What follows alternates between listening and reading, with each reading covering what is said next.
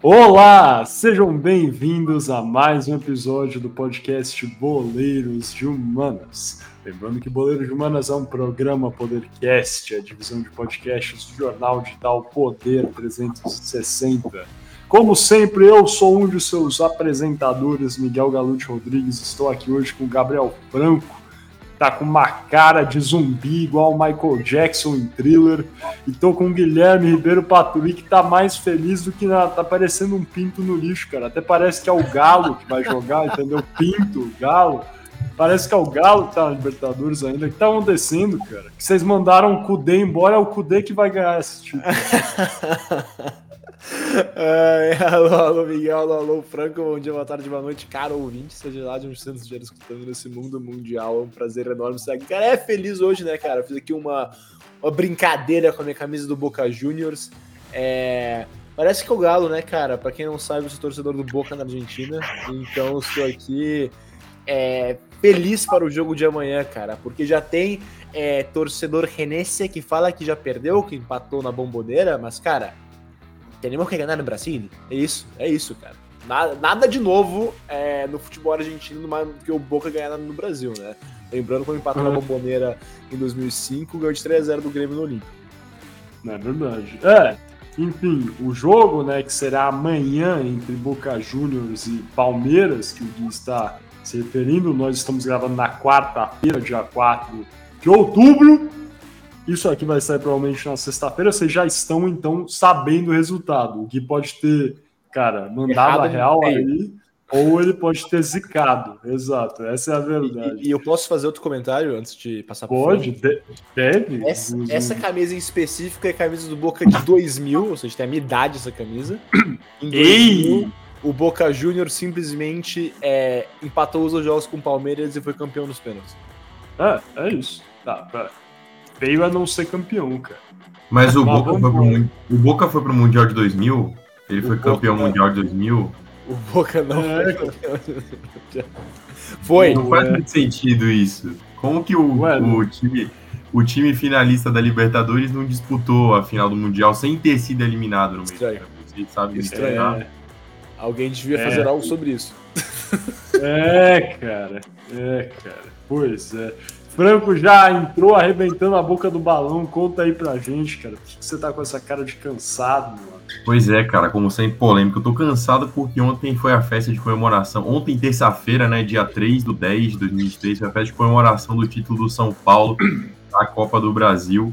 É o dia do fico do, do Caio Paulista. E, cara, é, tô cansado porque a gente trabalhou muito. Você acha que você trabalha em clube e sua vida se resume a trabalhar em dia de jogos. Não. Vai além do dia dos jogos e também tem além, muito, muito mais além, cara. Então eu tô extremamente cansado. Eh, pero que eu não sou como Guilherme Ribeiro Paturi, eu sou de la hincha de River Plate na Argentina. Eh, mas na quinta-feira, eh, felizmente, nosso Boca vai para a final da Libertadores, se quiser ser, contra Boca. o Flusão do, do nosso ah, é. se Deus quiser. Cara, tem tudo para dar o contrário do que eu falei aqui, tá? É, é. Tudo, Inclusive seria provável. Avaliar estatísticas, é, percentuais de, de aproveitamento, é, você vai ver que, cara, dá tu, tem tudo para final ser Inter e Palmeiras, mas como eu sou do contra, eu vou de Flu e Boca. Se Deus, é, se Deus quiser, cara, é, teremos uma, uma final inédita, porque o, o, o Flu da outra vez foi para a final, jogou contra a LDU, que curiosamente hoje faz o duelo contra o Defensa e Justiça, hoje dia 4 do 10, para poder saber quem enfrenta o meu Lion na final da Sul-Americana, né, cara? Oh, era isso que eu ia falar, cara. Você falou aí do título do São Paulo, cara. Inclusive o Guilherme Ribeiro Paturi nem deu parabéns pra gente, nosso é verdade. gravado antes da final. É, mas de toda forma, eu falei, eu que sou São Paulino, né, pessoal? Vocês podem xingar, mas é tudo uma grande brincadeira, a gente faz aqui com o maior respeito. O ano só fica perfeito para o São Paulo, né? Nem São Paulo não ser rebaixado. Isso aí tudo bem, é segundo plano, eu não ligo tanto. O ano vai ficar perfeito com São Paulo campeão, Fortaleza ganhando, isso aí já foi os dois, agora falta o Boca ganhar. Se o Boca ganhar, pô, acabou o ano pode acabar. E tem chance de um rival aí ser rebaixado, né? E eu não estou falando do Santos, para quem acha é, que é o Santos. um, um, um só, cara, isso que eu ia falar. ai, ai, cara. Mas seria lindo. Mas beleza. Pô, eu tô feliz também aqui na nossa gravação, galera. Animado com esses jogos que vão ter aí. É, eu, pessoalmente, tô, tô confiante também. Tá aí, os três falando que o Boca vai passar. Vamos ficar pra caramba, mas tudo bem. Eu acho que Não, no o palpite, ser... meu palpite é Palmeiras, mas minha torcida vai pro Boca. Ah, então é isso. Pô. Cara, eu nunca estive achando- tão confiante, cara, como ganhar na- no, no Parque da Aliança. Jamais estive tão confiante na minha vida. Essa é a verdade aqui. Eu vim aqui declarar. Vamos embora, um então. bloco sobre isso hoje, eu não preciso declarar minha torcida agora. É, tudo bem, deixa quieto, cara. Isso que eu ia falar, inclusive. Eu acho que a final vai ser Boca e Inter, acho mesmo. Mas, de toda forma, a gente já seguir conversando aqui, galera. A gente falou muito, resenha inicial, tudo bem. É, mas hoje vocês entraram aqui justamente para entender um pouco mais sobre tudo isso da Libertadores. A gente vai ter conhecido os finalistas, né, na verdade, quando esse episódio sair. Então, um episódio retroativo. Mas é explicitamente sobre a história desse grande torneio. A gente vai entender mais, cara, por que, que os brasileiros estão dominando. É coisa que a gente já conversou aqui no Boleiro de Humanas, inclusive no último episódio, que ainda não assistiu, tudo bem, é do, da Copa do Brasil, mas vale a pena, para quem não conhece a Copa do Brasil, dar uma olhadinha lá depois, galera, porque a gente conversa sobre esse domínio também. Hoje a gente vai falar sobre o domínio brasileiro e antes, para quem lembrar, um domínio argentino da Libertadores também. Então, tudo isso a gente vai revisitar aqui. Vamos conversar também sobre a história da Libertadores. Já pararam para pensar por que, que a Libertadores tem esse nome? Fica aí mais um pouquinho que a gente vai contar tudo para vocês. Então, sem mais delongas, vamos fechando essa resenha inicial e passando para o nosso primeiro bloco, o Kickoff.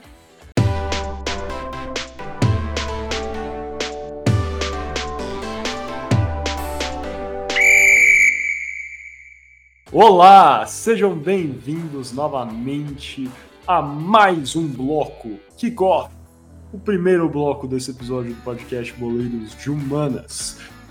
Estamos muito animados aqui porque esse episódio de Boleiros de Humanas é especificamente aí em comemoração a essa fase final da Libertadores, a Copa Libertadores, o principal torneio continental da América do Sul. E aqui nesse primeiro bloco a gente vai tratar sobre a história da Libertadores. Alguém já se perguntou por que a Libertadores tem esse nome, Copa Libertadores da América? Gui, e um tweet, cara, quem foram os Libertadores da América, amigo? É isso, cara. O nome já, já se auto-explica, né? Los Libertadores de América, que tem aqui no Brasil Dom Pedro I. que eu sempre rio porque é tão dísparo dos outros que eu vou citar agora, que é o, o San Martín, na, na Argentina, Simão Bolívar, é, enfim, vários, né? Colômbia, Venezuela, Equador. É, Peru é dividido entre San Martín e Bolívar e Bernardo O'Higgins, pouco lembrado, Libertador do Chile. Ô, tá esquecendo de vários aí, cara. José Artigas do Uruguai. É, E Antônio José de Sucre, cara, da É Venezuela. Sucre da Venezuela, de fato. Esqueci de alguns. Eu coloquei muito, muito, muitos, muito na conta do Simão Bolívar, né, cara? Vamos É, trocar o do Brasil pelo Deloro da Fonseca, Gui. É, é, cara.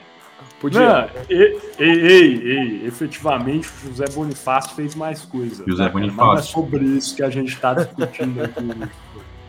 Mas de toda forma, é, sim, o nome da Libertadores, cara, é uma homenagem para quem eu tinha feito essa, é, né, esse link aí aos né, líderes da independência, das independências dos processos né, de independência desses países na América do Sul que o Gui bem lembrou. Simão Bolivar e o José de São Martin, eu acho que são aí os principais libertadores, se a gente puder chamar nesse aspecto, porque, pô, não só em termos de, de território libertado, mas que participaram ativamente, inclusive no pós aí, eu acho que nesse quesito de líderes é, liberais, que inclusive libertador não é, é de liberar o país, mas também porque todos esses líderes, isso tem que ficar amplamente claro, tinham aí uma forte influência da Europa liberal e desses ideais liberais. Então, por isso que você pensa, por vários países aqui na América do Sul se tornaram independentes, mas poucas coisas mudaram. Dom Pedro I no Brasil é um baita exemplo disso. Né? O Brasil foi, se tornou independente, mas na prática pouca coisa mudou. Continuou com o sistema né, da monarquia, é, efetivamente até alguns portugueses nem sequer foram expulsos do Brasil, né? Ficaram lá no Nordeste por diversos anos, na Bahia, ficaram por vários anos depois. E, inclusive, quando Dom Pedro I abdica do trono aqui no Brasil, deixa o seu filho Dom Pedro II, né, que ainda não tinha idade para ser rei, entrando ali no período da regência, galera. Dom Pedro I sai do Brasil e faz o quê? Quem sabe responder? Franco, Gui? Para onde vai o Dom Pedro I, cara? Cara, o Dom Pedro volta para Portugal para assumir a coroa de Portugal. Por isso que ele é o Dom Pedro I no Brasil, mas Portugal é Dom Pedro IV. É lógico, exato. E, e é posso dar outra informação sobre Dom Pedro I? Pode, é do coração dele que. Eu não vou falar do coração. Eu vou falar. ofereceram a coroa da Grécia pro Dom Pedro I. Ah, é? Isso, essa parte eu não sabia, cara. Mano, enfim, não é sobre isso o episódio de hoje. Depois a gente faz um episódio sobre a coroa da Grécia, cara. Eu não primeiro. É. Mas Nossa, é isso. Também. É, não. Eu acho que pra gente fazer aqui um episódio no qual a gente vai estudar efetivamente sobre cada né, cada processo de independência dos países aqui na América do Sul vai ser difícil é relevante é que a gente já citou, eu acho que alguns fatores primordiais a gente já estabeleceu, né, que quem foram os principais, quais foram os países, e também a essa, cara, grande, grande influência, tem que ficar claro para todo mundo que os libertadores, em grande parte, eram realmente burgueses descendentes dos europeus que eles estavam combatendo. Isso tem que ficar claro, é um fato histórico, notificado, e daí, acho que vale a pena, em seguida, vocês darem uma olhada. E burgueses não é no sentido pejorativo, talvez, que tem sido adotado nos últimos anos, é realmente porque eles pertenciam à burguesia como classe ali é, temporal à época, né, de fato. E agora entrando na, no, no sentido mais prático da história da Libertadores, o campeonato passou a ser disputado efetivamente em 1960, como Copa Libertadores da América, já começava a caminhar ali em 1948. É, mas tudo né, pensando aí nessa integração, colaboração do continente sul-americano, e eu acho que isso é um fator muito relevante e está relacionado aí também ao processo de colonização da América do Sul, Pensem aqui comigo, pessoal, existem pouquíssimos, pouquíssimos mesmo continentes no mundo que tem uma coesão, ao menos linguística, tão próxima como a América do Sul, né? Porque isso aconteceu porque os espanhóis, né, quase que dominaram a América do Sul por inteiro, os portugueses dividiram o Tratado de Tordesilhas, tudo aquilo que se aprendeu na aula de História/Geografia talvez já tenha esquecido. Mas esse grau de coesão e integração e, e muito contato entre alguns povos aqui da América do Sul é verdade, tem vários povos é, diferentes e, enfim, histórias conflituosas também. Aqui eu não estou passando é, nada a limpo aqui necessariamente, mas é realmente é, é, é, é, um continente que tem um grau de colaboração, assim, integração cultural um pouco maior do que outros. E com base nisso, em 1948 surgiu essa primeira ideia de fazer uma disputa, um campeonato continental aí, é, que era o sul-americano de clubes campeões. A ideia era unir todos os campeões nacionais e disputar esse torneio. primeiro foi em 1948, disputado lá no Chile, teve os campeões nacionais de todos os países do continente. A Argentina sendo representada pelo River Plate, time do Franco, igual ele falou, rival do Boca. O Chile contou com a participação do Colo-Colo. Inclusive o Colo-Colo, se não me engano, é o único clube chileno a vencer a Libertadores até hoje. Uruguai, com a participação do Nacional. E daí tivemos aí campeões regionais. Por que regionais? Porque esses países em específico ainda não possuíam um campeonato nacional. Por exemplo, o Brasil, sim, como a gente já fez a história do Campeonato Brasileiro, é só voltar alguns episódios. Não tinha Campeonato Brasileiro ainda em 48, quem foi representar foi o Vasco da Gama, assim, o Vascão, o gigante da colina que tomou o santo vareio do peixão da massa, representou aí o Brasil no Sul-Americano de Clubes Campeões de 1948, assim como o Deportivo Litoral, no, no campeonato né, de La Regional de La Paz, na região de La Paz, na Bolívia, além do Deportivo Municipal, que havia sido vice-campeão peruano, e o Emelec do Equador, que entrou como uma convidada. convidada. Os sete clubes se inventaram e tudo ocorreu em turno único, assim, sabe? Uma espécie de pontos corridos. E o campeão foi o invicto Vasco da Gama com 10 pontos, um a mais do que o River tinha na época. É importante frisar né, que essa noção, galera, de pontos corridos com vitória valendo três pontos é algo bem relativamente recente. Antigamente, vitória valia dois pontos. Então, o Vasco venceu aí com dois pontos em, em é, perdão, dez pontos em sete jogos, sendo o River vice-campeão com nove. E os torneios naquela época eram quase 100% organizados pelos clubes. Juntavam, faziam ali um bem bolado e tinha ali a Copa, né, esse sul-americano. Não pelas federações, hoje em dia quem toma conta da Libertadores é a Comembol, de fato. Antigamente não era assim o caso. O sul-americano serviu de inspiração assim para outros campeonatos aí com times diversos países campeões nacionais.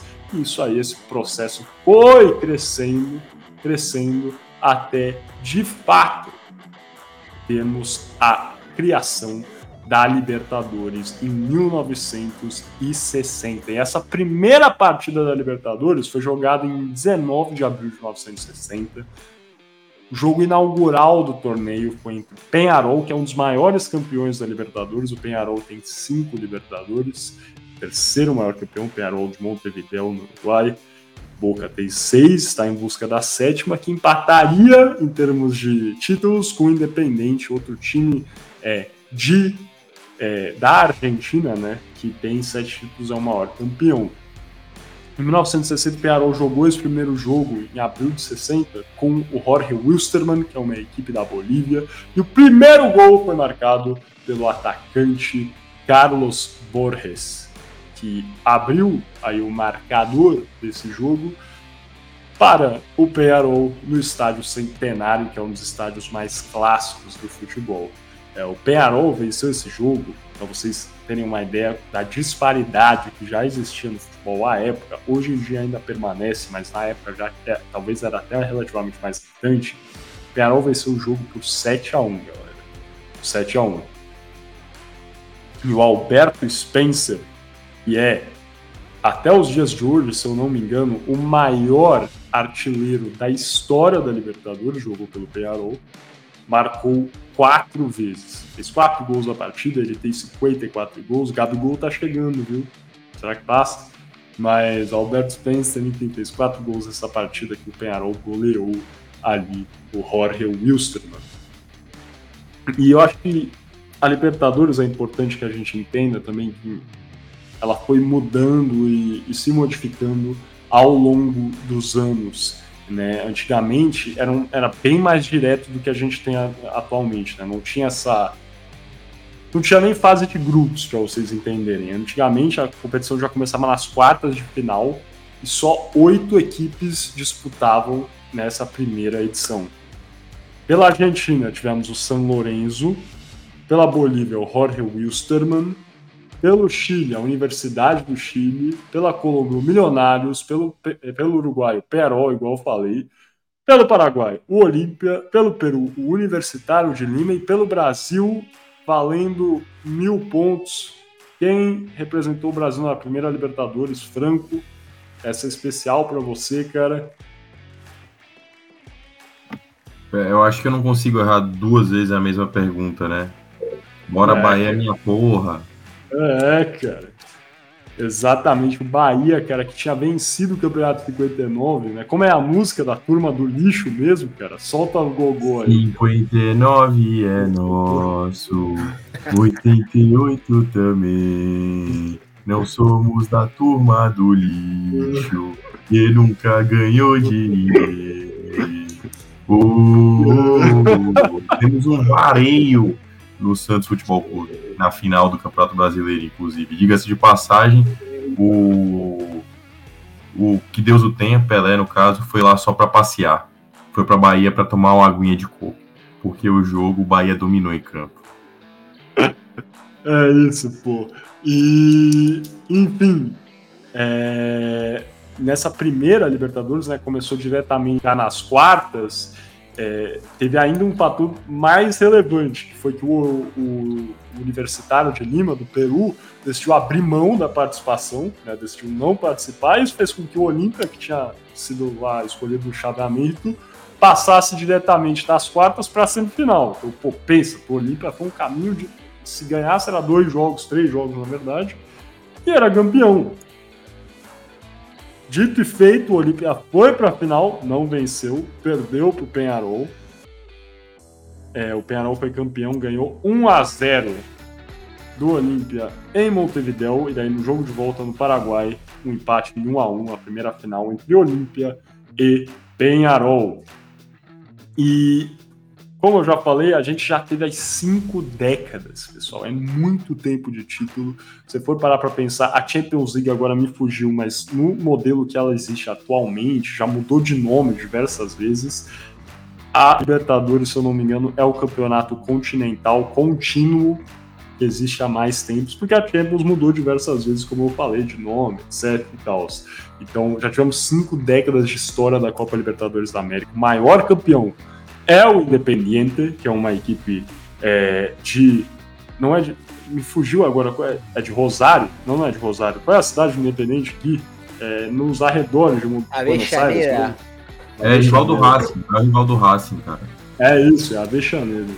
Que fica ali nos arredores, né? Região metropolitana de Buenos Aires. É, e o Independente é o maior campeão da Libertadores com sete títulos, sendo que vários desses títulos foram conquistados na década aí de 60, 70, inclusive o último título independente foi em 1984. Independente que é considerado aí um dos três grandes times da Argentina, foi recentemente rebaixado para a segunda divisão. A gente fala aí que o Independente está numa fase ruim, interminável, né? O que, que você ia falar, meu amigo? Inclusive, eu te dou um dado aqui falando sobre a Veianeira, a Vexaneira, a Veianeira, não sei como pronunciar exatamente em português, mas enfim, é, a Vexaneira é, por a dominância do Independiente que você está mencionando, é a segunda cidade do mundo com mais títulos da Libertadores, atrás somente de Buenos Aires, capital, que tem 13, a Vexaneira tem 8. São Paulo, por exemplo, é a quarta com 7 você ver então como é uma potência do futebol pela dominância do, do Independente também do Racing, já levou o título uma vez. E uma São curiosidade. Tem... Não, São, São Paulo tem, tem. São, a cidade de São Paulo em si, a gente tem sete, né? Porque se a gente for. É, o Santos é de Santos, né? É, seriam dez.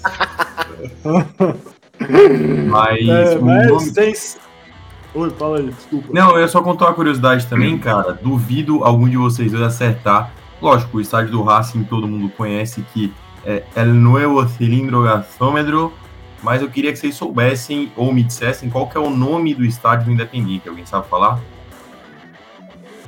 É o Estádio Libertadores da América.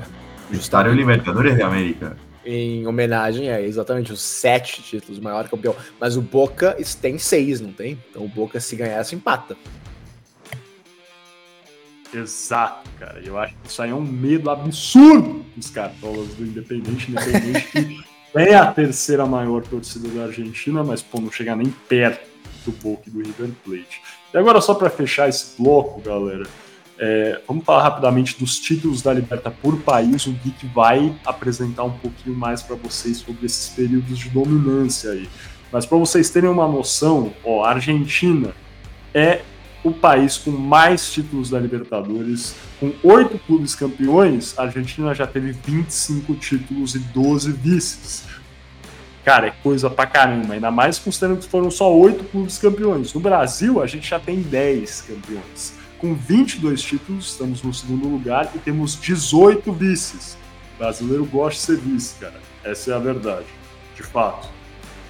Depois, em terceiro lugar, temos o Uruguai com oito títulos, a terceira cidade, o Gui ficou falando, né? Pô, é, é Buenos Aires, depois vem a Bechaneda, daí São Paulo era a quarta, falei, pô, quem que vai ser a terceira? E é lógico, é Montevideo, né? Com oito títulos, são cinco do Penharol, três do Nacional.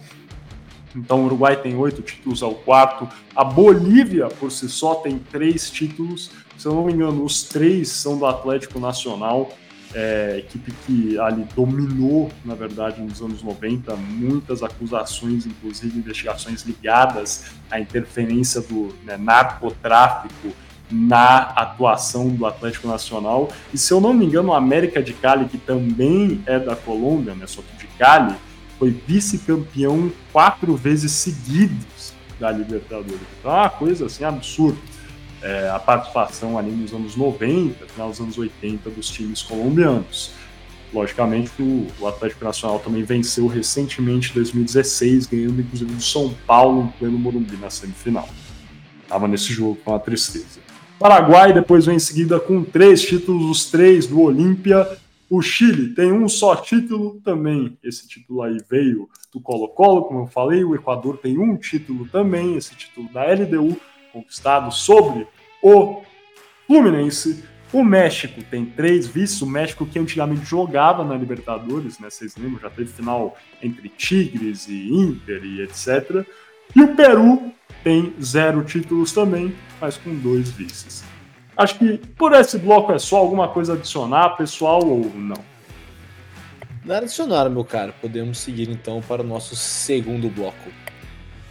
Perfeito, meus amigos. Então é isso, vamos fechando esse primeiro bloco para ouvir um pouco mais de Guilherme Ribeiro Paturi sobre a dominância dos brasileiros e dos argentinos.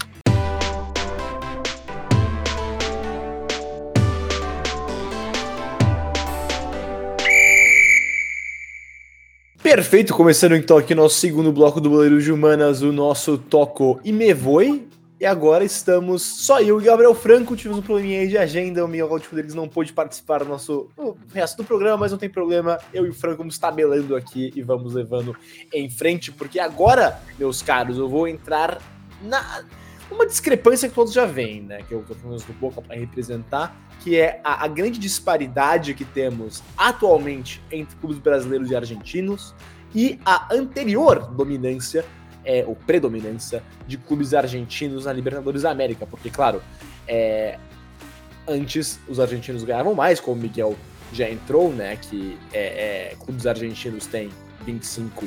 É, foram 25 vezes campeões da Libertadores contra clubes brasileiros, hoje tem 22, mas essa diferença vem encurtando, né, Franco? Porque na verdade ela era muito maior. Eu vou entrar aqui, meus caros. Começando aqui rápido, rastreio então com, com números. Com números para a gente entender melhor a situação, né?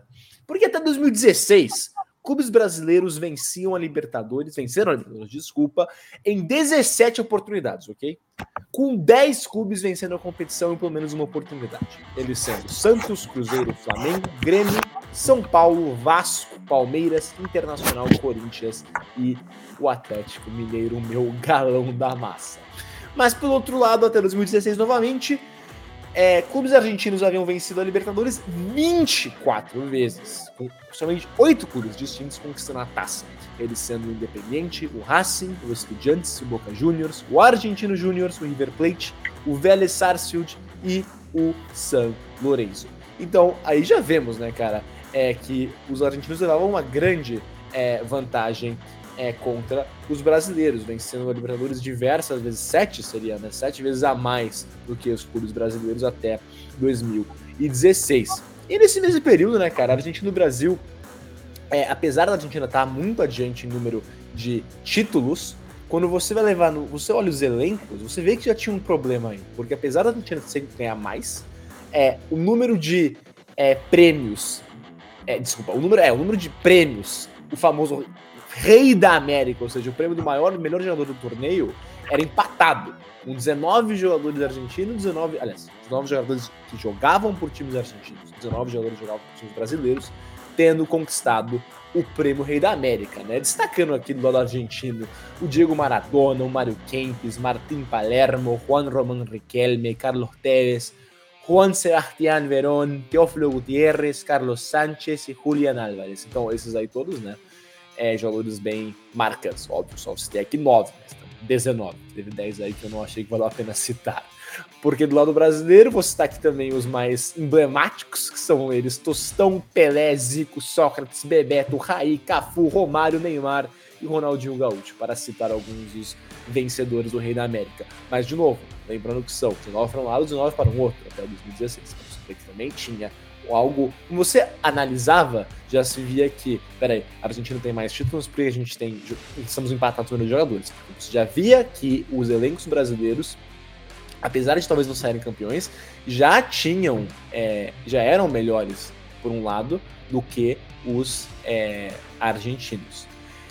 Mas, né, Franco, a partir de 2017, eu elegi esse ano para começar a, enfim, falar da mudança, porque foi justamente esse ano que tudo mudou porque desde 2017 tivemos, claro, seis edições da Libertadores da América, contando a edição de 2017. Desculpa, seis edições. E dessas seis edições. Nas, desculpa, isso. Tivemos seis edições da Libertadores de 2017 e o Brasil ganhou cinco dessas seis. E dentre essas seis edições, quatro foram finais 100% brasileiras. Para quem não lembra, a final de 2017 foi talvez foi uma das únicas duas que não foram sempre brasileiras. O Grêmio vencendo o Lanús em Buenos Aires para ficar com o título. 2018 foi a única final dessas seis sem incluir um brasileiro, que foi disputada entre o River Plate e o Boca Juniors no Santiago Bernabéu em Madrid, com o River Plate sendo campeão.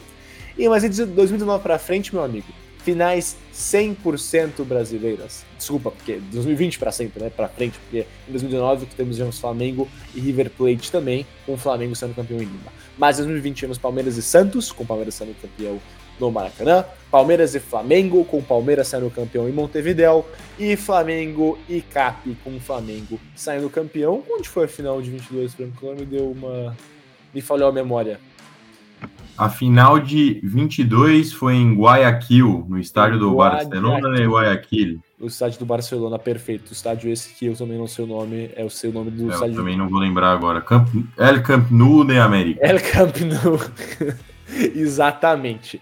Mas enfim, cara, agora que a gente falou sobre todo esse, esse contexto, né, apresentou os números, o que realmente aconteceu, porque pode ser que você, jovem ouvinte, começou a acompanhar futebol recentemente, acho que o brasileiro, o Brasil sempre mandou a Libertadores, mas não foi bem assim, né, cara. É, e, assim, o, o, ponto principal, acho que a gente sempre bate nessa tecla aqui no Boleiro de Humanas, né, Franco, é realmente o investimento brasileiro, né? Porque já se sabemos, já se sabe, nós já sabemos que o Brasil tem muito mais investimento no futebol que os seus outros rivais é, em outros países do continente. E um grande exemplo emblemático que eu quero falar disso antes de pedir sua opinião no assunto, Franco, é, foi o, o, o, jogo entre o Palmeiras e o Deportivo Pereira esse ano. Palmeiras que é, enfim, um clube que vem aí sendo extremamente vencedor no país, é, que tem um elenco né, de quase 9, que vale quase 900 milhões de reais. Enquanto o Deportivo Pereira, que foi campeão da, é, da Colômbia do ano passado, tem um elenco com valor equivalente ao do Ceará, clube que hoje disputa a Série B do Campeonato Brasileiro. Claro, vou usar um clube da Colômbia, talvez seja um pouco é, é, roubar, digamos assim, porque não é um, um, um país assim mais forte na Libertadores, mas assim, levando em consideração que é um clube que reúne os maiores, os melhores e maiores clubes do continente, não devia ter uma disparidade tão enorme como a que existe. É, e é isso. Eu, eu quero só te chamar aqui, Franco, para você dar mais uma informação. O que você acha disso? Como o investimento brasileiro realmente afeta é, a disparidade que existe entre os dois clubes? Cara, é, eu acho que é assim, é bem verdade que a gente tem períodos, né? A gente tem o período da década de 90, teve grande influência do narcotráfico, né? Na, no desempenho dos clubes colombianos. A gente sabe que o Pablo Escobar era um grande torcedor do Atlético Nacional. A gente tem um momento em que o Uruguai era o país mais forte do futebol aqui, próximo à década de 50, 60, que é quando o Penharol também consegue beliscar alguns títulos, o Nacional também. É, a gente tem os momentos dos clubes argentinos, que é quando a Argentina ela tem superioridade econômica em relação ao Brasil, é, que abrange um grande período até início da década de 90, que é quando os clubes brasileiros começam a levar a competição mais a sério, começam a ter desempenho de jogadores melhores do que propriamente os jogadores do, da Argentina. É, então a gente tem momentos econômicos muito evidentes, né? É, se a gente for parar para ver a, a, primeira etapa de predominância argentina na, na, na, Libertadores, a gente passava por o que aqui no Brasil, Gui? Que a gente achava que depois da Copa tudo ia melhorar, mas tudo piorou, né? No caso, a gente passou por uma crise econômica extremamente é, forte aqui no, no nosso país que abalou alguns investimentos. Então, todo investimento que era feito antigamente, por exemplo, quem não lembra da Patrícia Amorim no Flamengo contratando Ronaldinho Gaúcho, Thiago Neves, vários jogadores craques para poder jogar é, pelo, pelo time rubro-negro. Isso gerou prejuízo para o time rubro-negro, tanto que dos anos de 2013 a 2018 o Flamengo é, disputou muito pouco a Libertadores, teve um time competitivo de 2017 a 2018, mas só em 2019 o Flamengo conseguiu se recuperar financeiramente para poder é, ter o resultado. Então a gente tem hoje em dia o que? A gente tem os clubes que no passado é, se deram bem pelo cenário econômico do país e também é, pela, pela, pela qualidade de futebol no país, porque é muito bem verdade que é muito mais fácil você, num país como o Brasil, num país como a Argentina, que tem uma dimensão territorial imensa, é, tanto de comprimento quanto de largura, né? Falo isso por conta do Chile, que a gente sabe que o Chile não tem uma largura muito grande, né? Se a gente fosse parar para poder ver a área de, met de metragem quadrada do Chile, é... não sei agora de cabeça, não vou lembrar agora de cabeça, mas é, deve ser algo meio parecido até com a do Uruguai. É, mentira, o Uruguai é quase um estado aqui. É, vocês entenderam o que dizer, mas é muito mais fácil você achar talentos, né? De você garimpar talentos. Então, por isso que o Brasil e a Argentina sempre tiveram maior facilidade na, na Libertadores. E agora a gente tem um momento que o Brasil sofre para argentinos, é, que vai de 2013, que é depois do título do Galo, é, então 2014 até 2019, que é quando vem o título do Flamengo, que foram esses cinco anos de ato de títulos brasileiros é, de Libertadores. Na verdade, o Grêmio ganhou no meio, esqueci. É, mas o Grêmio ganhou e outros brasileiros não foram tão bem nesse ano, que eu me lembro. É, mas a gente tem um hiato de bons desempenhos de clubes brasileiros nessas competições, muito por conta da crise é, que passava no país, na, na, qual os clubes reduziram os investimentos, é, começaram a diminuir um pouquinho o escalão da prateleira dos jogadores que eles é, detinham aqui. A gente começou a trazer jogadores muito mais experientes para poder compor além com jogadores jovens, é, que não eram jovens do primeiro escalão, normalmente eram jovens do segundo escalão, os do primeiro escalão iam direto para a Europa, não, não batiam nem na, no, no time principal, eles já iam direto para a Europa. É, e aí, depois disso, a gente tem os clubes brasileiros profissionalizando mais. A gente tem o Palmeiras profissionalizando, a gente tem o Corinthians profissionalizando, a gente tem o Flamengo profissionalizando demais, Fluminense, que agora tá, tá, num, tá numa crescente profissional muito grande. É, enfim, outros clubes também, o Grêmio também é muito profissional. E isso acarretou no quê? Num desempenho financeiro muito melhor é, e numa estabilidade também da crise do Brasil, né? Que não se deteriorou tanto quanto a da Argentina, né? Que nem a gente já falou, se eu não me engano, três episódios para trás, se a gente voltasse, a gente fez um episódio sobre a crise na Argentina, né? É, o que, que a Argentina vem passando hoje em dia versus o que ela vinha passando na década passada.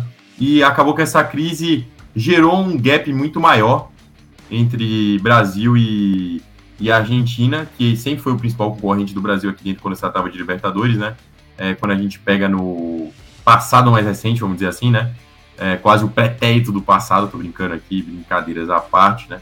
É, mas quando a gente pega o passado mais recente, a Argentina sempre foi, sempre foi a, o país que teve times que fizeram frente aos times brasileiros. E hoje em dia é muito difícil isso acontecer, cara. Eu vou até explicar um pouquinho melhor no meu bloco, vou falar é, sobre como foi jogo a jogo dessa Libertadores, mas a gente vê essa disparidade muito por conta da economia de cada país. É, e é muito fácil para a Argentina revelar jogadores bons, né? que a Argentina é campeã mundial. Mas é muito difícil para a Argentina manter eles no auge, que nem a Argentina manteve durante muito tempo. Quem não lembra do Juan Roman Riquelme trazendo a Argentina, ou trazendo uma, um título para o Boca Juniors em cima do Corinthians, na verdade eliminou o Corinthians e depois o Boca foi campeão da Libertadores, é... com sendo, sendo o principal jogador sendo um jogador não, não muito velho, mas também não muito novo, no caso, estando quase, quase no seu auge, né? Sim, é muito mais difícil os clubes argentinos manterem agora os jogadores, né? Foi em cima do Grêmio no Olímpico, justamente. com O Grêmio no Olímpico, Riquelme acabou com o jogo. Meteu, não sei se foi três gols ou dois gols. Foi 3x0 o jogo foi pro Boca. Foi 3 a 0 acho que ele meteu três gols. Ou foi dois gols e um gol do Palácio. Por exemplo, pô, o Palácios fazia dupla com o Riquelme nessa época no Boca. O time do Boca era um timaço. Aí hoje, tudo bem, o Boca tem o Cavani, que é um, foi um incrível jogador durante a carreira inteira. Mas tem um time montado muito por jogadores que vieram da Colômbia por um preço barato, ou promessas argentinas que são do terceiro até escalão. É, a Argentina produz muitos craques, mas tem muita dificuldade de mantê-los, o que ajuda com que os clubes brasileiros tenham mais sucesso hoje em dia, né? É, e eu acho que isso acarreta muito no que a gente vive hoje em dia e na disparidade do que foi vivido antigamente, que os clubes brasileiros tinham menos condições de segurar os jogadores do que os argentinos. É, a gente tem um cenário oposto agora, que eu acho que é um cenário de predominância brasileiro, que, cara, deve durar uns 10 anos ainda, eu acredito. Eu acredito que seja muito difícil que os clubes argentinos voltem a ser protagonistas da maneira que foram, é, porque é muito fácil roubar um talento argentino hoje em dia. Você oferece um salário de 200 mil reais pro cara, o cara vem pro Brasil. É inegável isso. E 200 mil reais é um teto salarial baixo no país. E, e assim, só pra comentar no que você falou, Franco, umas coisas, assim, um excelente exemplo é o Julio Alves, né, cara? Com 22 anos, assim, não tá nem. É um moleque muito bom, não tá, mas não tá polido ainda. Ele já tá no Manchester City, né? São transferidos do, do River Plate. E outro exemplo de jogador, que é um baita jogador e que poderia ter formação na Argentina, é o Matias Zarate do Atlético, que veio também muito novo, por um salário não tão alto. Agora já renovou, tem um salário mais conduzente, salário mais idade, mas ele não veio muito caro e nem com um salário muito alto, apesar de ser um excelente jogador vindo do, do recém-campeão é, Racing. É, assim, temos outros exemplos aí, talvez não tantos cracassos, né? Mas eu lembro também do Centurion, que quando ele veio para São Paulo, ele vinha como um grande jogador também do campeão Racing. É, enfim, enfim, tem vários outros exemplos de, de jogadores que vieram aí ganharam muito menos que deveriam. Não, não que deveriam, mas muito, muito. Ganhar muito mais do que poderiam receber na Argentina. É, apesar de é, é, já estarem aí jogando muito bem. É, acabou, acabou de fugir a cabeça, me veio outro jogador, infelizmente. Ah, o, Na- o Nath Fernandes, que veio Nath mais Fernandes. um jogador já formado, veio para o Atlético 2021, é, mas ele veio para ganhar dinheiro. Eles não queriam ir embora do River Plate. Veio para ganhar dinheiro, depois voltou realmente para o River Plate. E outro comentário, Franco, você falou que em 2017 os clubes brasileiros foram muito mal, foram. É, Palmeiras foi eliminado nas oitavas pelo Barcelona de Guayaquil. Botafogo, é, aliás, o Atlético Mineiro foi eliminado pelo Jorge Wilson da Bolívia. e o Santos depois foi eliminado também pelo Barcelona de Guayaquil nas quartas. E o Grêmio passou pelo Botafogo chegando em si nas semis. Mas foi um, um ano difícil para os brasileiros. Esse tipo de título do Grêmio acaba sendo que realmente uma, uma, final fora da curva, né, cara? Que- É. Apesar do Grêmio ter ido muito bem, foi uma Libertadores meio fácil pro Grêmio, se você olhar pra trás, é, jogou com o Godoy Cruz nas oitavas, Botafogo nas quartas, que o Botafogo, lembra, não é o Botafogo de hoje, né? E o Barcelona de Guayaquil nas semis, pegando o Lanús na final, né? Que, enfim, É exatamente isso que eu ia comentar. O Lanús, se você parar pra ver jogador a jogador do que foi aquela final da época, cara, não tem um grande jogador no Lanús. Não. O, o Lanús não é um clube assim da primeira escala na Argentina, e não. enfim, o Lanús foi uma Libertadores muito mais difícil que o Grêmio. O Lanús eliminou o River Plate, o São Lourenço ah, e o The Strongest. O The Strongest faz grandes coisas. Mas assim, o São Lourenço e o River Plate são adversários mais difíceis. Mas não tinham um timaço. Foi, foi parecido com a Libertadores de 2014, né, cara? Que o final estranho só com o São Lourenço e o Nacional do Paraguai. Pois é. É, mas é isso, querido. Então, assim, passando da, da parte do investimento, que é sim o, tema principal, a gente concorda com certeza com isso, também tem é, é, outro ponto que leva a isso, de por que não tem tanto investimento em outros países da América Latina, é, isso tem a ver com crises e incertezas políticas, né, cara? Porque nos, fora o Brasil, tem três países que são fortes na Libertadores, que são a Argentina, Uruguai e Colômbia, nessa, nessa hora. Na Colômbia, cara, a eleição do esquerdista Gustavo Petro é, ano passado causou uma alta desvalorização do peso e uma alta na inflação. Atualmente, como tem uma inflação de 10% e passa por uma crise é, política, sendo o primeiro governo de esquerda da história do país. É um momento de transição na Colômbia, é um momento difícil economicamente, que obviamente prejudica é, o investimento no país. Agora passando para a Argentina, nem se fala, tivemos um programa inteiro sobre isso, eu vou falar rapidão, rapidamente, uma pincelada, que é um país que sofre uma crise geral, uma inflação de 98% até agora em 2023, por onde vai subir ainda esse ano, é um país sem reservas de moedas estrangeiras, apesar de ser altamente dolarizado, uma crise passando agora uma crise política altíssima, com um governo extremamente impopular e eleições é, que prometem é, é uma emoção, aí com a possível chegada de um outsider político na forma do populista, talvez é, libertário, autodefinido libertário Javier Milei, que está aproveitando de um vácuo dos partidos é, da União por la Pátria e Juntos por el Câmbio para tendo aí grandes chances de se tornar o próximo presidente da Argentina. E isso tudo, claro, com uma alta na pobreza, na miséria e no crime. É, um mês atrás, um grande problema na Argentina era que haviam pessoas é, é, saqueando supermercados porque é uma alta na fome no país. Então é um país que passa por uma crise muito grande e isso evidentemente está afetando os clubes no país. E o último, cara, eu quero dar uma entradinha até um pouco mais a fundo, é o Uruguai, cara, porque diferentemente da, da Colômbia e da Argentina, lindíssima Carlos do Gabriel Franco do Uruguai, é, o país é muito, é o mais estável dos três, é tão estável quanto o Brasil, se não até mais, é, economicamente, politicamente, socialmente, apesar de ter uma inflação um pouco alta, de, apesar, a, mais ou menos 8% em 2023, é um país que, enfim, não sofre uma crise econômica, não sofre uma crise política, não sofre uma crise social. Mas, futebolisticamente falando, é um país que sofre com uma população pequena, né, cara? Tem menos gente que o Rio Grande do Sul. É, e que acaba tendo um, um, campeonato fraco e pouco atrativo. E no que o Franco entrou sobre a Argentina, acontece aqui também, cara, que os clubes são obrigados a vender nas poucas vezes que formam elencos competitivos, principalmente quando clubes do Uruguai se destacam em competições, né, como a Libertadores. Por exemplo, em 2011, que foi a última vez que o Uruguai chegou à final com o Penharol, o clube foi obrigado a vender os seus principais jogadores logo de cara, com, por exemplo, Alejandro Martinucci, que na época era um excelente jogador promessa do Penharol, foi vendido ao Fluminense, acabou não vingando, mas era uma grande promessa na época. É, Sebastian Sosa, que era um jovem goleiro, da equipe foi vendido ao Boca Juniors no mesmo ano. E o próprio treinador, que era o Diego Agui, foi também, imediatamente depois da final da Libertadores, foi treinar um clube no Catar. Não ficou no Penharol para tentar ir é, na próxima temporada. E após o Penharol, o primeiro e último clube uruguaio a chegar é, longe, longe mesmo a Libertadores, foi o Defensor Sporting, que em 2014 chegou à semifinal. E mesma coisa, é, no, ano, no mesmo ano, vendeu o seu principal jogador, o Jorge Arrascaeta, ao Cruzeiro. É, vendeu outro jogador chamado Gaston Silva, que era um, um jovem zagueiro com bastante promessa ao Torino. E o seu segundo principal atacante, Felipe Redós, que foi vendido ao Clube. Então é isso, cara. Eu acho que essa dominância brasileira atualmente tem muito a ver com o investimento e tem a ver com a instabilidade do continente em geral. É por isso que, enfim, é, esse ano é bem provável. Aliás, como eu, eu tinha comentado no comecinho aqui desse bloco, o Brasil tem 22 títulos contra 25 da Argentina. Esse ano, obviamente, estou torcendo pro Boca Juniors, mas estatisticamente falando, tem três com os brasileiros e um argentino, né? Então é provável que o Brasil já chegue ao 23 título. É, e por aí, daqui a cinco anos, é possível, é bem possível, até provável, eu diria, que o Brasil passe a Argentina em número de títulos da Libertadores. Então, essa diferença aí que só promete cair.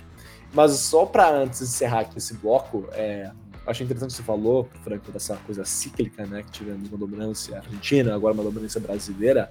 Teve uma época que tinha uma dominância na, no, na Libertadores, não é, necessariamente de país, mas de campeões inéditos, cara. Porque entre 2012 e 2014, a Libertadores viu três campeões inéditos seguidos, com Corinthians, Atlético Mineiro e São Lourenço. Foi outra época cíclica aí da Copa Libertadores da América.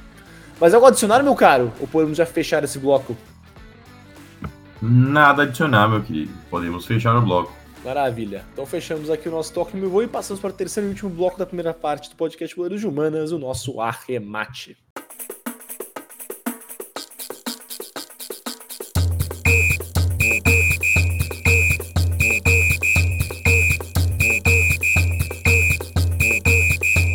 Eu sou Gabriel Franco e sejam bem-vindos ao Arremate, no qual eu hoje vou falar um pouquinho sobre como estamos de cenário para essas semifinais da Libertadores, as nossas previsões também, eu vou falar aqui as minhas previsões no caso, e vou dar um pouquinho do background do que foi essa Copa é, Libertadores de América de 2023, ok? Falei com o sotaque certo, né, Gui? Fez perfeito, cara. O K foi maravilhoso. Perfeito, perfeito. é, vamos lá. A Libertadores da América, é, como formato de competição, atualmente ela, é ela é dividida entre fases de grupos. É, você tem as, os oitavos, as oitavas de final, você tem as semifinais, ou você tem as quartas finais, semifinais e a final. E antes da fase de grupos, você tem a, a pré-Libertadores, que no caso são os times que ficam nas posições mais baixas dos grupos classificatórios de cada um dos países, que disputam entre si para ver quem pega as vagas remanescentes dos grupos, é, ou quem vai para a Sul-Americana.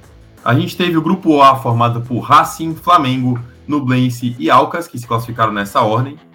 A gente teve o grupo B, que é formado por Internacional, Nacional, Independiente de Medellín e Metropolitanos, que também se classificaram nessa ordem.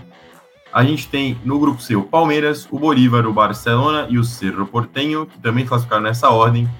A gente tem no grupo D o Fluminense, o River, o Sporting Cristal, o The Strongest, que também se classificaram nessa ordem.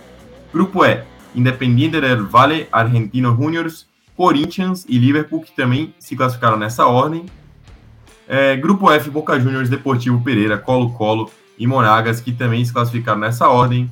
Grupo G, Atlético Paranaense, Atlético Mineiro, Libertar, Aliança Lima, é, que passaram de, de fase nessa ordem também. E no grupo H, o Olímpia, o Atlético Nacional, o Patronato e o Melgar. É, aqui, no caso, a gente vê por essas classificações já que um pouquinho dessa dominância é, brasileira, ela já se reflete no desempenho dos times. O único time que teve dificuldades realmente foi o Corinthians, que acabou passando em terceiro no, no grupo e acabou tendo que ir disputar a Sul-Americana, é, que foi eliminado, inclusive, ontem pelo Fortaleza. Se a gente for ver as médias de desempenho dos clubes brasileiros, e eu estou utilizando a plataforma do, do SofaScore para poder fazer isso, a gente tem uma média de 7 pontos é, pro, de desempenho dos jogadores do Palmeiras no geral, 6,96 para o Fluminense e 6,93 para o Internacional, fechando top 3. É, eu acho que é justo a gente falar do top 3, porque depois começam a entrar outros times que disputaram menos jogos do que os, estão aqui, do que, os que estão aqui. É, o outro time que faz as semifinais, que é a Boca Juniors, aparece em sétimo com 6,91 de desempenho. É, logo após a primeira fase, no caso, a gente tem os playoffs, que no caso são os, as oitavas de final, as quartas de finais e as semifinais seguidas da final que ainda está a ser decidida. Como que foi? O Racing enfrentou o Atlético Nacional, passou o Racing, o Boca enfrentou o Nacional, passou o Boca. O Deportivo Pereira enfrentou o Independente Del Vale, passou o Deportivo Pereira. Palmeiras passou pelo Atlético Mineiro.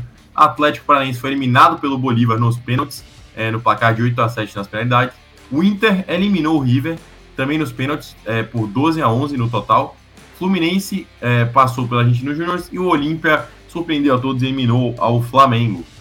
Logo após isso, a gente teve o Fluminense eliminando o Olímpia, o Inter eliminando o Bolívar, o Palmeiras eliminando o Deportivo Pereira e o Boca Juniors eliminando o Racing. E agora a gente tem dois cenários de semifinal, com o Boca Juniors de um lado jogando contra o Palmeiras é, e o Internacional de Porto Alegre jogando contra o Fluminense. A gente vê aqui também que no jogo a jogo, dos playoffs, como a gente pode chamar assim essa fase, né? É, a gente teve poucas zebras também, cara. A gente teve uma zebra do Bolívar eliminando o Atlético. É, a gente teve a zebra até do Internacional passando os pênaltis para cima do River, que passou é, na Argentina, então, assim, algo diferente, né? É, a gente teve o Olímpia eliminando o Flamengo, que é uma grande zebra. E foi só, cara. Você não teve outras. Ah, e teve o Deportivo Pereira eliminando o Independente Del Valle, atual campeão da Sul-Americana.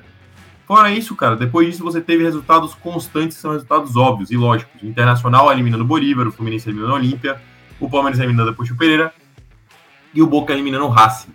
E agora a gente chega para esses dois cenários é, de jogos de semifinal. Antes de falar um pouquinho do que vai ser a semifinal, vamos falar do que foi a semifinal e vamos começar pelo jogo da Bombonera o, o Boca Juniors enfrentou, recebeu o Palmeiras, né? No caso, meti um Palmeiras aqui sim. É, como que o Boca foi a jogo? O Boca foi a jogo com o Sérgio Romero no gol, com Frank Fabra na lateral esquerda, com Marcos Rojo e Jorge e Jorge Figal fazendo a defesa e Luiz Arivíncula é, fazendo a lateral direita. Valentim Barco, promessa da base do, do Boca, é, pela esquerda, Ezequiel Fernandes e Paulo Fernandes pelo meio, Cristiano Merina fazia o lado direito. Edson Cavani e Miguel Merentiel faziam o ataque do Boca, que jogou num 4-4-2 padrão. O Palmeiras jogou num 4-4-2 diamante, né?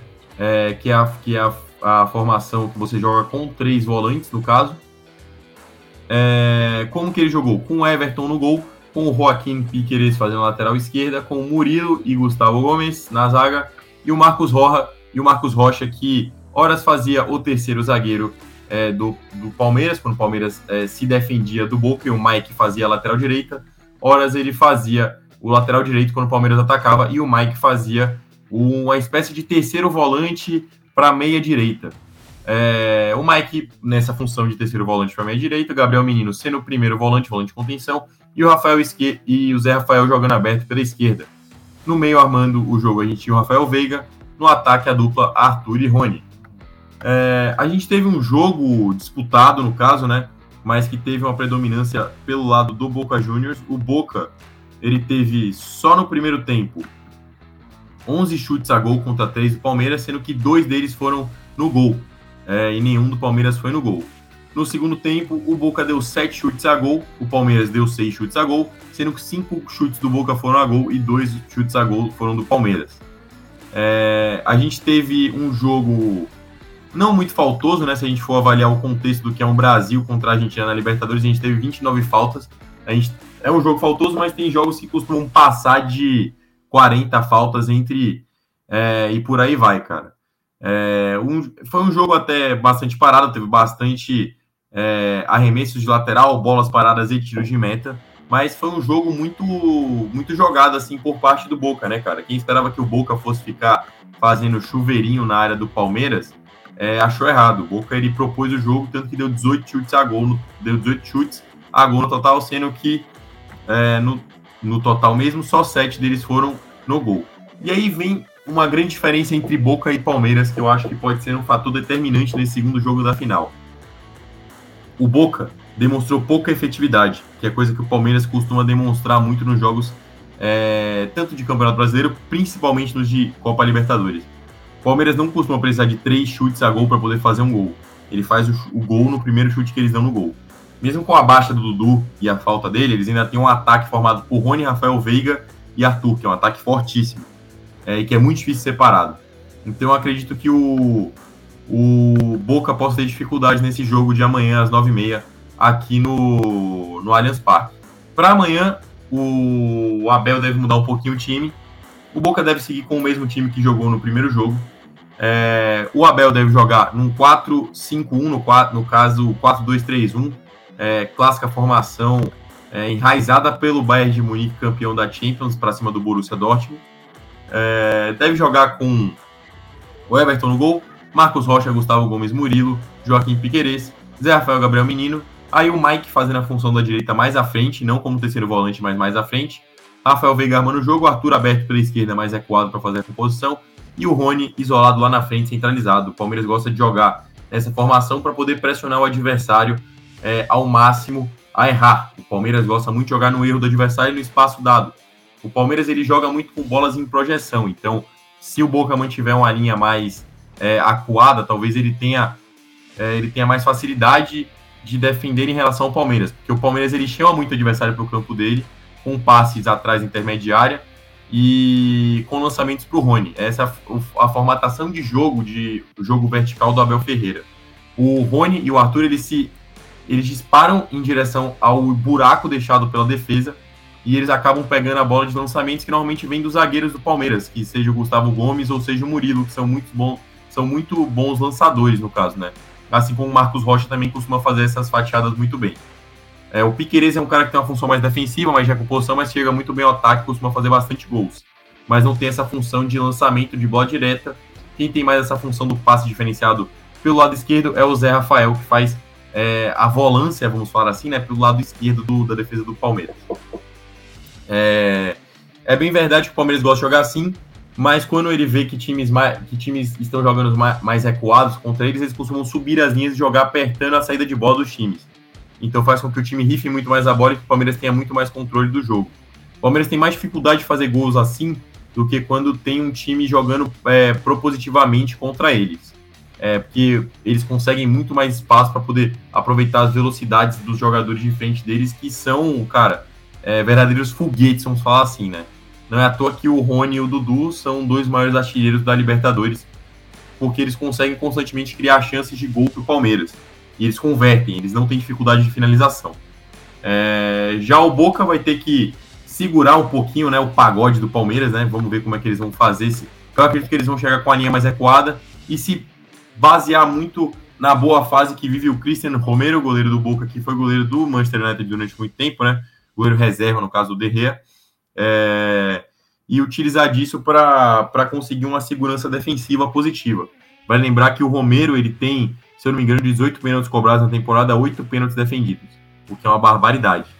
E eles, eu acredito que eles vão tentar segurar o máximo resultado para poder ou ganhar numa bola perdida ou no contra-ataque, é, uma bola aérea que o Boca é muito forte, ou então ganhar nos pênaltis com a grande muralha que é realmente o Romero, que vem sido o Romero. Mas o Boca tem que ficar esperto porque o Palmeiras tem o Everton, que talvez nos últimos anos tenha sido o melhor goleiro do Brasil, do futebol brasileiro, no caso, né? É, não dos que atuam na Europa, mas, mas do futebol brasileiro em si, que também é um grande pegador de pênaltis. Do outro lado da chave, a gente tem o Internacional e Boca. É, quem não está torcendo para. Oh, a, gente tem o Flumin, a gente tem o Fluminense Internacional. Quem não está torcendo para o Fluminense nessa Libertadores é, merece tudo do pior, porque assim, cara, não tem como você ir contra um cara muito incrível do futebol, que é o Fernando Diniz. O Fernando Diniz, onde ele vai, ele revoluciona o time que, que ele comanda. Então a gente tem o Fluminense antes do Diniz, que fazia um bom futebol, praticava um bom futebol, óbvio que não praticava o futebol que pratica hoje em dia, a gente tem o Fluminense pós-Diniz. Um Fluminense que, mesmo com um jogador a menos no jogo de ida, consegue buscar um empate para cima do Internacional, que é um grande time do futebol brasileiro. Como que os times devem jogar? O Fluminense jogou, na verdade, no primeiro jogo, né, com, Sam, com o Fábio no gol, Samuel Xavier fazendo a lateral direita, Nino e, e Felipe Melo fazendo a defesa, Marcelo pela esquerda. O André fazia o primeiro volante, do Diamante pelo meio do 4-4-2 do Fluminense, com Keno e John Arias jogando é, como meias abertos não, não, não é nem como, como meia de ligação ou como volantes, mas como meias abertos, para vocês verem a profundidade ofensiva do time do Fluminense. O meia foi o Paulo Henrique Granço, e no ataque você tem o John Kennedy e o German Cano, que é simplesmente um fazedor de gols nato. Do outro lado você tem o Inter, que jogou com o Sérgio Rocher, que talvez seja uma, uma grande achada do Internacional, né? Um grande goleiro, goleiro de Copa do Mundo pela seleção uruguaia. Você tem o Hugo Mário, você tem o Vitão, Gabriel Mercado e o René compondo a linha de quatro na zaga. O Maurício, que é um grande jogador pela direita. O Arangues, que voltou para o Inter agora e conquistou essa vaga titular. O Johnny, que faz uma função muito mais defensiva de retomada de bola. E o Wanderson jogando pela esquerda para poder dar velocidade pela esquerda. No ataque você tem Alan Patrick, que talvez seja a principal peça do Internacional. E o Ener Valência, que é o, um dos melhores centroavantes do país em questão de qualidade de futebol. É, o jogo foi 2 a 2 no caso. Os gols foram marcados por Germancano, que abriu o placar. Logo após seus 45 minutos do, do primeiro tempo, Samuel Xavier foi expulso. Hugo Mário e Alan Patrick converteram a virada do Internacional. E o Germancano empatou o jogo com uma jogada muito característica do Diniz, que é o cruzamento na área, com a bola desviada pelo Nino e a finalização do Germancano apenas para desviar do goleiro. Como o Fluminense joga, todo mundo já bem sabe, né? O Fluminense ele joga de uma maneira propositiva. Independente se o Fluminense estiver jogando é, no Beira Rio ou no Maracanã, o Fluminense vai jogar do mesmo jeito. O Fluminense vai jogar tocando a bola com calma na defesa, tentando fazer uma transição pro ataque. E essa transição passa muito nos pés do André. Talvez para mim, assim, eu acho que é o principal jogador do Fluminense. Muitos falam do Marcelo, falam do Ganso, do Cano, do John Arias. Mas eu acho o André o melhor jogador do Fluminense. Ele é o cara que é responsável pela transição defensiva do Fluminense. Ele costuma fazer isso muito bem. E ele também é, é o, o cara que carrega o piano do Fluminense, né? Ele é, o, é um dos maiores é, ladrões de bola do Fluminense, se não me engano, o maior ladrão de bola do Fluminense. E ele dá essa consistência defensiva, esse equilíbrio para o time do Fluminense, que tem um ímpeto ofensivo muito bom, mas que consegue se defender muito bem também por conta do André. O Inter joga mais de uma maneira reativa, né? é, o técnico preferido do Gui, é, o Eduardo Cudê, ele é o técnico do, do Inter, então o Gui sabe muito bem como o Cudê gosta de jogar com a bola é, vertical e um jogo reativo, dependendo da situação do jogo. O que é o jogo reativo? Eu só É acho você- importante esse momento, Franco, te interromper para falar que cara. o Eduardo Cudê tomou um nó tático do Filipão. tomou no tático do Filipão. Isso não é mentira. É, mas o. Como que o, que o Kudê gosta de jogar? Quem, é, vocês sabem o que é o jogo reativo? O jogo reativo é como o time reage à medida que o jogo vai se desenvolvendo. Então o time ele nem é muito ofensivo, nem é muito defensivo. Ele tem jogadores à disposição que permitem com que o jogo ele consiga evoluir conforme é, a dinâmica se propõe. Então vamos supor, se vai ter momentos em que o Fluminense vai propor tocar mais a bola, o Fluminense vai, o Internacional vai recuar mais o jogo, até que eles percebam que o Fluminense tem deixado mais brechas, ou por ter ido com muita sede ao pote ao ataque, ou então por terem cansado, terem jogadores cansados em campo. Então é aí que o Internacional ele vai tentar atacar. Pode ser que por esse jogo propositivo, esse jogo reativo, o Inter jogando em casa tenha minutos iniciais melhores do que o do Fluminense. Talvez ele controle o jogo nos primeiros 20 minutos. Porque o Inter é muito forte jogando no Beira Rio. É, e faz muito tempo que o Inter não vai numa semifinal da Libertadores, se eu não me engano, a última vez foi a vez que eles foram eliminados pro Tigre do México com um gol contra do lateral Fabrício, se eu não estou enganado, e foi antes do Inter ser rebaixado. Então faz muito tempo que o Inter não chega numa semifinal é, de Libertadores, cara. Então eu acredito que a torcida vai fazer muita pressão pro Inter. E como jogam os times amanhã? Os times amanhã devem jogar da seguinte maneira: o Inter muito provavelmente vai repetir a escalação. Então, tudo que eu falei com Rocher no gol, René, Hugo Mário pelas laterais, Vitão Gabriel Mercado pela zaga, Johnny Arangues pelas volâncias, Wanderson e Maurício aberto e Alan Patrick jogando mais colado ao Ener Valência deve se repetir amanhã. E a única alteração do Fluminense do jogo, do último, do último jogo no caso, né? é, deve ser o Samuel Xavier, que, que no caso ele está suspenso. E, e se, não, se eu não me engano, o André também estava suspenso. O André, se eu não me engano, ele tomou o cartão amarelo que tirou ele do jogo de volta. E eles devem jogar com o Alexander, que é um moleque muito bom que veio da base. É, não, mentira, o André não está suspenso. O André não está suspenso. Eu, eu errei. Eu errei e assumo o erro. Eu acredito que o, que o, o John Kennedy também não está suspenso. Enfim, é, pela, pelas prévias, talvez o, o Fluminense jogue tanto com o André quanto com o Alexander, com dois volantes, então só com o cano centralizado, dando mais consistência defensiva para poder liberar mais as laterais, provavelmente. Quando o Alexander joga, e o Fluminense joga num 4-2-3-1, 4-5-1, né? É, o Marcelo ele costuma ter mais liberdade para subir pelo meio, e o Alexander ele volta para fazer a posição do Marcelo pela lateral. É, o Alexander ele tá voltando de lesão no caso, né?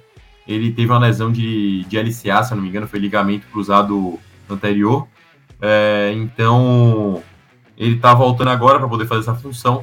E se ele conseguir dar essa liberdade para o Marcelo, talvez o Fluminense consiga propor um jogo muito melhor pela esquerda, porque ele perdeu uma grande força ofensiva, que é o Samuel Xavier, que tem jogado muito bem essa temporada. É, Gui, nesse momento eu queria te chamar, cara, que eu acho que é válido a gente dar os nossos palpites para o que você acha que vai acontecer no jogo de amanhã e o que eu acho que vai acontecer no jogo de amanhã. É, primeiro, entre. Na verdade, no jogo de hoje, né? Primeiro, entre Fluminense e Internacional. O que você acha que vai acontecer, Gui? Cara, é, eu, eu acho difícil dizer que, assim, é primeiro, excelente análise, tá? Um bom sobrevoo sobre os, os jogos. Mas agora, assim, eu acho que o Fluminense perdeu uma oportunidade é, com a expulsão, é, a expulsão que sofreu o jogador no primeiro jogo. É, aquele jogo era pro Fluminense ter, ter vencido, ter empatado em casa com o Inter foi um péssimo resultado pro clube. Porque, cara, agora, assim, é, eu acho inegável que o Internacional leva uma vantagem jogando em casa no Beira Rio. Eu acho que o Internacional é, tem de ter essa vantagem aí. Mas o Cano vem em muito boa fase, o Nervalência também. Então, assim, é, é, realmente complexo. Eu acho que esse jogo vai para os pênaltis, novamente. Eu acho que vai acabar empatado e termos pênaltis no Beira Rio. E eu vou dar essa vitória pro Fluminense. Eu acho que o Fluminense vai chegar na sua segunda final da história da Libertadores. É, para ver aí se tivemos mais um campeão inédito. Você concorda? Acompanha o relator, Gabriel Franco? Ou vai de internacional?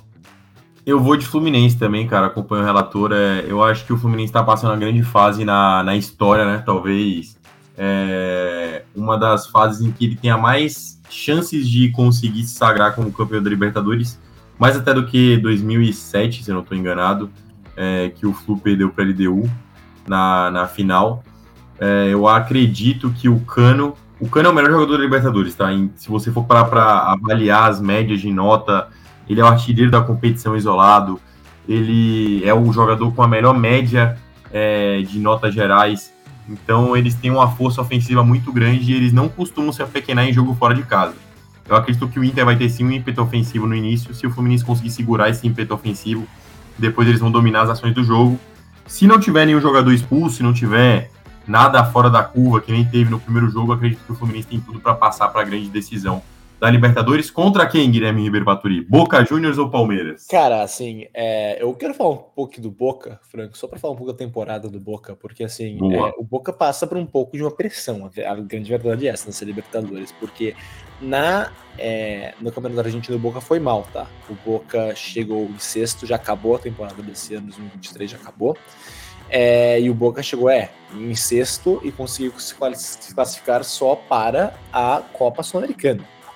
É verdade que a Copa Argentina ainda está rolando e o Boca está aí. É, chegou às semifinais, às quartas finais, desculpa, com o Tayeres, não pode garantir uma vaga pela Copa Argentina. Só que é, é isso, cara. O clube não está, não está indo tão bem esse ano.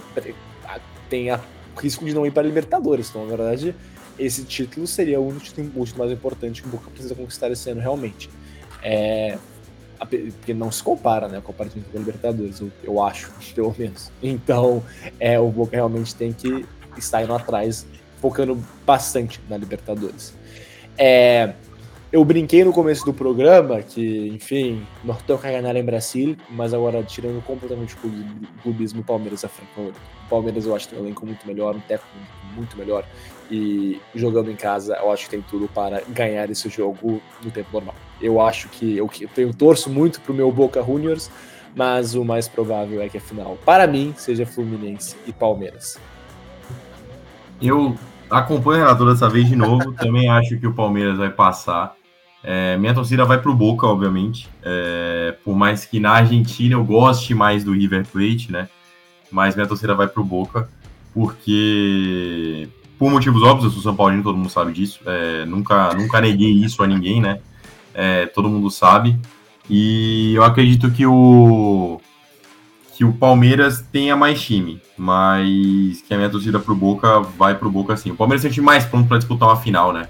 é, do que o Boca. O Boca tem um, tem um time de jogadores é, experientes, com jogadores muito jovens, mas que tem pouco tempo atuando juntos. O Palmeiras tem jogadores que atuam juntos há mais de quatro anos, então eu acredito que seja mais fácil para o Palmeiras chegar nessa final do que o, do que o, o Boca. Mas enfim, eu não vou perguntar para você depois qual que é o palpite da final, porque a gente vai fazer um episódio só, pra, só sobre a final. Já estou garantindo isso aqui, que a gente vai fazer um episódio sobre a final da Libertadores da América.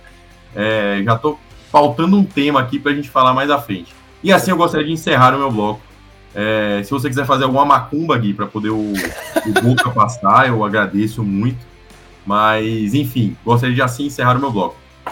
Cara, eu vou. Não vou fazer uma macumba hoje, vou aqui torcer muito. Foi uma pena o Boca não ter conseguido garantir um resultado aí na bomboneira.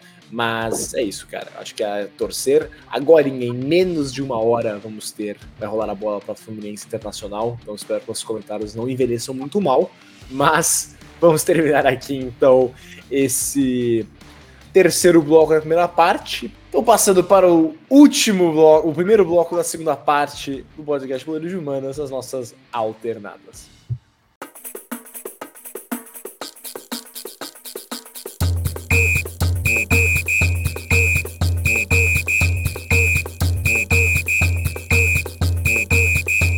Sejam muito bem-vindos às Alternadas, no qual eu, Gabriel Franco e Guilherme Ribeiro Baturi vamos fazer o nosso quiz, o nosso jogo do milhão, o nosso jogo de perguntas e respostas. Gostaria de apenas fazer um comentário, pedir o Gui para poder abrir esse programa, porque acabou de sair o adversário do meu Lion na final da Sul-Americana. o Fortaleza, como todos esperavam, enfrentar a LDU. A final em Monte... Não, em, em Punta del Este. Punta del Este no Uruguai, no caso. É... Vai ser a final entre Fortaleza e a Liga Deportiva Universitária do Equador, é, a LDU. Gui, você tem algum palpite para esse jogo, cara? Cara, eu tenho um comentário e um palpite, cara. Porque eu acho que eu poderia falar que a Liga Deportiva Universitária de Quito é o clube mais importante, o maior clube do Equador, sem mais sombra de dúvidas, um clube com a Libertadores. Acho que tem uma ou duas sul-americanas, a, a Liga Deportiva Universitária. É. Sul-americana? É, acho Sul-americana. Que acho que tem duas. duas. Né? Acho que tem duas. É. No mínimo uma eu sei que tem, que no Fluminense acho que duas vezes. Então, então tem. Mas assim, é, então, enfim, eu, como o jogo, eu ia falar que a liga, por ter, por jogar no mítico Casablanca em Quito, teria uma grande vantagem com Fortaleza, porque a altitude de Quito é altíssima, 3, mais de 3 mil metros, onde o estádio é localizado de quase 4 mil pés, é 4 mil metros, desculpa, em Quito. Agora, como, é, abre parênteses, por que raios o jogo é em Punta del Leste? Isso não faz o menor sentido. Cara, Punta, não é nem estádio de Punta del Leste, cara. É uma cidade resort, é um, só baixa argentino lá, cara. Eu acho um absurdo isso em Punta del Leste. É isso mesmo, cara. Quantos é argentino e brasileiro indo passar ano novo lá. Que estádio é esse, cara? Eu, eu tô em choque agora. Eu não sei, eu achei que fosse em Montevideo, tanto que eu quase falei Montevideo. É, mas aí eu olhei aqui na arte do Fortaleza, que é Punta del Este. Cara, que coisa louca, isso é completamente louco. Mas, mas enfim, ok. É como o jogo é em Punta del Este, eu acho que o Fortaleza leva, leva vantagem. Acho Também acho que o meu Lion vai levar. Bom, é... vamos então às nossas perguntas e respostas. Guilherme Ribeiro Paturi, quer que eu comece ou você quer começar com a sua, cara? Pode começar, meu cara. Boa, a minha pergunta é direta e reta, cara. É... O Miguel falou que o maior artilheiro da Libertadores é o Alberto Spencer. Ele comentou isso no bloco dele. É, então eu quero perguntar qual é o maior artilheiro da Libertadores em uma única edição de uma Copa Libertadores. Então é quem fez mais gols em uma única edição. Letra A, o atacante Pedro do Flamengo, Pedro, com 12 gols. Letra B, Daniel Onega, atacante do River Plate da década de 70, com 17 gols. Letra C, Palácios, atacante do Boca Juniors na virada do, de 2000 para 2010, com 15 gols. Ou letra D, o próprio Alberto Spencer com 18 gols. Guilherme Ribeiro Paturi. Eu tô entre o Pedro na temporada passada e o Palácios. Eu acho que você clubista, eu vou de Palácios. Eu, na verdade, eu não tenho a menor ideia. Eu vou ser clubista de Palácios, ser de Clube Atlético Mineiro, Palácios do Boca Juniors. Nenhum nem outro, cara. É, o maior artilheiro em uma única edição da Copa Libertadores América foi em 1970. Foi o Daniel Orega, jogador ah. do River Plate, com 17 gols, recorde até hoje intacto. O Cano, se não me engano, tem 11 gols ou 10 gols nessa edição. É, ele tem que fazer 3 gols nos dois jogos, tipo, ele ganhando hoje, ganhando hoje, fazendo 3 gols, fazer mais 3 gols na final para igualar o recorde do Daniel Onega na década de 70. Cara, é impressionante, realmente errei é feio. Impressionante. Eu acho que você vai acertar a minha pergunta, cara, que a minha pergunta tá fácil. Mas vamos lá, a minha pergunta é a seguinte, meu caro. O único país que detém só um título da Libertadores é o Chile, que tem somente um clube que conseguiu conquistar a taça em 91. Qual é o único clube chileno campeão da Libertadores, Gabriel? Seria ele o Colo-Colo, seria ele a Universidade Católica, seria ele a Universidade de Chile ou seria ele o Cobreloa? Sua resposta. Eu tenho a camisa da Universidade do, do Chile, cara.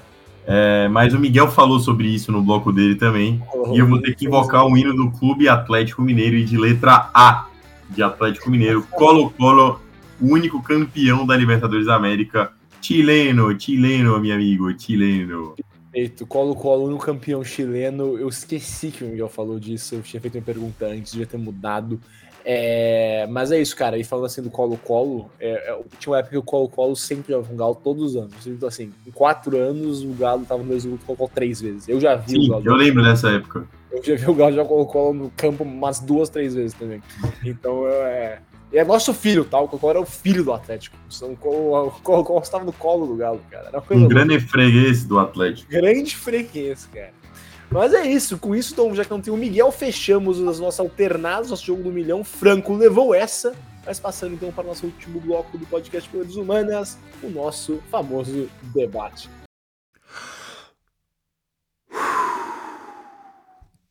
Começando então o nosso último bloco, o, ter... o segundo bloco da segunda parte do podcast Boleiros de Humanas, o nosso famoso debate, onde vamos falar aqui hoje, cara, sobre um tema importantíssimo, um tema bastante interessante, é, que é o seguinte, meu caro. Você acha que para aumentar a competitividade, uma vez que o Brasil está assim dominando de maneira absurda, assolando muitos países né, da América Latina, outros clubes da América Latina, a América do Sul, na verdade, né? Se você acha que nós deveríamos englobar toda a América, todo o continente americano, América do Norte, Central e do Sul, num campeonato continental. Gabriel Franco, eu, eu vou dizer que sim, tá? Eu vou começar aqui dizendo que sim, é, e depois eu vou entrar nisso, mas eu quero sua, sua resposta para começar, Franco. Sim ou não? Cara, para ser bem direto e objetivo, eu vou concordar com você. Eu imaginei que a gente fosse concordar nisso, porque é, eu acho que assim, a gente vai ter uma dificuldade muito evidente que vai ser a logística, né? É, a gente tem que pensar que, por exemplo, pode ser que, por exemplo, algum dia o Paysandu vá para Libertadores. Perfeito. Pode acontecer. E imagina a logística do Paysandu tendo que orquestrar uma ida até os Estados Unidos para jogar contra o Los Angeles FC um jogo de Libertadores. É um cenário muito possível de acontecer. É... Ou até a gente pode até ir para Toronto, né? Vamos supor se o Toronto vai para Libertadores, o, to o, Toronto jogar contra o contra, sei lá, o, o Toronto jogar contra o time é, mais baixo assim que a gente possa falar da no, no é, é, geograficamente falando, né, no mapa da América do Sul Imagina só o quão demorada seria essa viagem, cara. Que eu acho que o Toronto é o time que tá no mais acima, assim, que a gente, é, geograficamente falando também, que a gente possa considerar. A gente pode ter essas viagens doideiras, doideiras.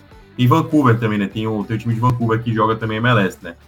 É, mas assim, a gente pode ter essa, essas loucuras de, de logística de um clube ter que jogar no domingo contra o Goiás pela, pelo Campeonato Brasileiro da Série A e aí ele ter dois dias para viajar para os Estados Unidos para poder jogar uma partida de Libertadores, que a gente sabe que é uma baita de uma viagem, são, cara, algumas viagens chegam a 12, 13 horas de, de duração com escala, a gente sabe que é uma dor de cabeça, um... Mas eu acho que é o necessário para a gente conseguir aumentar assim, a competitividade da, da Copa Libertadores da América, porque eu não vejo nos próximos cinco anos os clubes é, da América do Sul demais sem ser o Brasil, né? Os os, hispano, os hispanohablantes da América do Sul, igualando o Brasil em questão de desempenho, cara. Eu acho muito difícil, quase impossível, e eu acho que essa é a melhor solução, sim, para que a gente consiga ter uma Libertadores mais competitiva. É, cara, eu, eu sou assim, um exemplo que você estava falando é muito bom, né? Se você imaginar assim, um clube de Santiago ou um clube de Buenos Aires, que são, acho que, assim, cidades mais ao sul, que tem uma chance realista de um desses clubes chegarem à final, é, enfim, tanto cidade da Argentina, né, que seja menor, seja maior, seja menor, menos conectada com voos tipo Rosário ou Córdoba, enfim, é, tiver jogar contra Toronto ou contra Vancouver ou contra é, o Seattle Timber, Timberland, Seattle Timber, como é? Não, é, é Seattle Sounders. É Portland. Cara, é, é, Portland Timbers e Seattle Sounders. Portland Timbers, isso, Seattle Sounders. É, seria uma viagem, assim, muito, muito longa. É, isso é o ponto um, né? Logisticamente seria difícil, o continente americano é enorme. Mas, assim, eu acho que tem maneiras, né, de resolver isso, né, cara? Talvez, assim, é, fazer por brackets, é, por, enfim, chavear um chaveamento por, por continente, enfim, talvez colocar até o Panamá, então até o Panamá ser um chaveamento da América do Sul e para cima um chaveamento é, da América do Norte, para eles se enfrentarem talvez só a partir das quartas, a partir das oitavas, fazer todo um torneio maior, para na fase de grupos não ter esse confronto, não sei. Eu acho que tem maneiras de organizar para a logística ser um pouco mais fácil. Eu não sei se fazer esse negócio de chaveamento que eu falei, talvez meio que mate o propósito, né, de ter uma maior competitividade. Talvez acabe fazendo duas mini competições que não acabe resolvendo o problema, né. É, mas assim, mas eu acho que não é tão impossível, né, Franco? Porque tinha o México na Libertadores até 2016. Uhum. Não sei quando começou até o México, em 2010 no mínimo, que chegou na final contra o Internacional. Então, no mínimo por seis anos aí a gente teve o México. O Galo foi jogar contra o Tijuana, um disco também quase. Antes até, o, o Flamengo perdeu do América do México em 2008, se eu não me engano. Perfeito, perfeito. Então já tinha. É, Rio de Janeiro, Cidade do México é longíssimo. Por exemplo, o de Tijuana ainda mais. É, óbvio, né? Que quando você vai ficando mais longe, cada hora de voo, cada hora de deslocamento é meio que como se fosse exponencial. Piora. mais do que, enfim. Mas eu acho que é algo de possível, possivelmente organizar. É, algo que dá para organizar, possível de organizar. Mas assim, o que eu quero falar também é, é que eu acho que se daria muito certo, cara, para aumentar a competitividade, principalmente com o investimento massivo que a MLS vem recebendo, com a chegada do Messi, com essa seriedade do David Beckham de montar um, um, um grande clube do, do Inter, Inter de Miami, é, Inter Miami. É, mas que vai levando, né, cara? A gente já falou, já teve episódios do futebol nos Estados Unidos, mas isso leva a. tende a levar a que mais jogadores vão jogar na MLS. Coisa, fenômeno que já aconteceu na Arábia Saudita esse ano. Quando o Cristiano Ronaldo falou foi, todo mundo achou uma loucura, agora só tem dezenas de jogadores do primeiro escalão europeu na Arábia Saudita, porque o mesmo não poderá acontecer na MLS. Eu não sei, pode ser que aconteça. Mas já, já é um nível maior que a Arábia Saudita. Atualmente eu não sei, né? Mas era, pelo menos no ano passado, a MLS tinha um nível maior, de maior competitividade. Fora isso, o México. É, acaba que a gente não tem uma boa experiência com o México, né, Franco? Porque os clubes mexicanos queriam jogar com a CAF, a, com a Champions, né? Não queriam jogar a Libertadores. Então a gente pegava o segundo escalão do México. Mesmo assim era difícil. O Galo quase perdeu o Tijuana em 2014, 2013, e, desculpa. E justamente por, por conta disso eles não queriam pegar, por conta da logística. Sim, sim. Eles queriam a Conca Champions porque eles ficavam tudo por lá e eles ganhavam sempre a Conca Champions e pra eles sim. era ótimo. Exatamente. Até hoje é isso. Exatamente. Mas aí, o, o, o Chivas, o Guadalajara chegou na final de 2010. É, o Tigres do México também chegou na final de 2015 com o River Plate. Então é isso, cara. É, eu acho que, incluindo o México, porque o México é parecido com o Brasil no investimento. Ele contrata grandes craques. Por exemplo, o Gignac, que foi o artilheiro do campeonato francês de 2014 ou 15, foi contratado pelo Tigres a um preço milionário e jogou lá há anos. Tá jogando até hoje, se não me engano. até hoje. Então, assim, o México tem um nível de investimento, acho que menor que o do Brasil, mas não é tão disparo. Então, é, seria bom, eu acho, para o futebol americano, né? Não mais só americano, mas americano em geral, incluir o México e o Brasil na mesma competição. E os Estados Unidos também. Eu acho que seriam umas três potências que realmente rivalizariam aí pelo título dessa grande Copa Libertadores, que eu sou completamente a favor. É, mas eu acho que é isso, cara. Algum comentário final sobre a nossa hipotética Gran Libertadores de América? Nada, nada. Concordo plenamente com você 100%. É, e vamos torcer para o Fluminense agora ganhar e ser campeão depois da Libertadores, porque é, eu prefiro que o Boca ganhe, mas se não for o Boca, vai ser o Fluminense. Maravilha. É, só antes de encerrar, eu quero aqui dizer que eu acho que o Miguel provavelmente não ia concordar com nós e que ele ia ser contra a proposta da Gran Libertadores e América, então eu vou só deixar isso ressaltado aqui. Caso o Miguel seja é, a favor, ele pode se manifestar no próximo episódio.